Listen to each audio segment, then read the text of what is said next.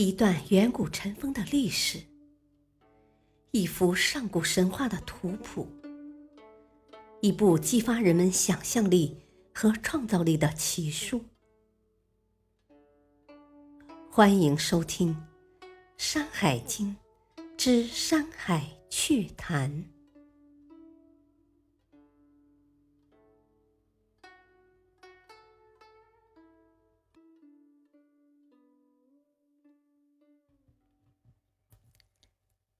第三卷《大荒西经四》，我们接着上一次讲到的是《大荒西经三》。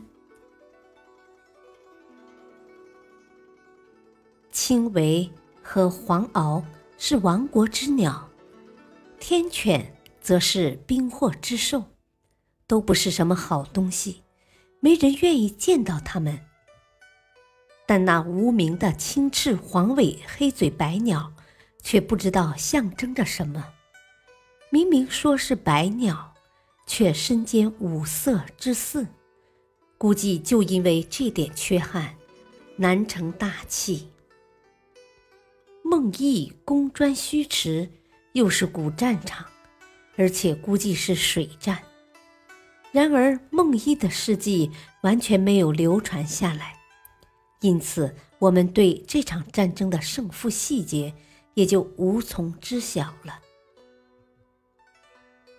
关于平鹏和病风到底是不是同一种兽，也是个无法解决的问题。单从样子看，它们绝不可能是相同的动物。但神话传说这种事，谁又能较真儿呢？《大荒西经》。既然讲的是西方，自然还是少不了提到昆仑丘。这一次文中除了明确它的位置，并再次介绍神鹿吴和西王母之外，又指出围绕着昆仑丘有弱水渊，昆仑丘外还有炎火山。弱水这名字，《山海经》中已出现多次。最初是在西次四经，此后的海内南经和海内西经也分别提到过。那么弱水到底是怎样的水呢？古人说：“其水不胜鸿毛”，就是说轻如鸿毛都无法在弱水中浮起。这水的密度实在太小，只怕已经接近了空气了。让我们来看古书上的图赞：“若出昆山，鸿毛是沈；北沦流沙，南印火林。为水之奇，莫测其深。”意思是，若水渊的位置北临着流沙，南望着火林，在这里鸿毛都会沉下去。这水的奇怪程度可想而知，而要想测量它的深度，那真是非得沉渊莫白不可了。关于弱水，我们能想到的熟悉的一句话是“弱水三千，只取一瓢饮”。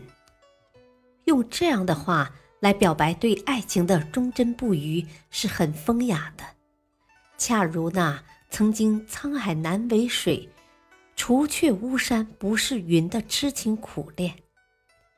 然而今天的年轻人大约也不喜欢，更不会这么说了。不过有趣的是，这“弱水三千”的说法似乎却是出自《西游记》。唐僧西天取经，在那流沙河收了沙和尚。关于流沙河。书中就有诗曰：“八百流沙界，三千弱水深。鹅毛飘不起，芦花定底沉。”却原来流沙河就是弱水的支流。然而，那火林又是怎么回事呢？想来正是炎火山。古人对这头物折燃的烟火山也有赞：“木含阳气，精垢则燃；焚之无尽，是生火山。礼见乎微，奇妙在传。”看吧，这里又是玄妙精微的道理。林木有阳气，阳气之精达到了条件，就会燃烧。燃烧不止，山就成了火山。照这样看，炎火山是因为森林大火不绝才成了火山，和《西游记》中的火焰山不同。感谢收听。下期继续播讲第三卷《大荒西经五》，敬请收听，再会。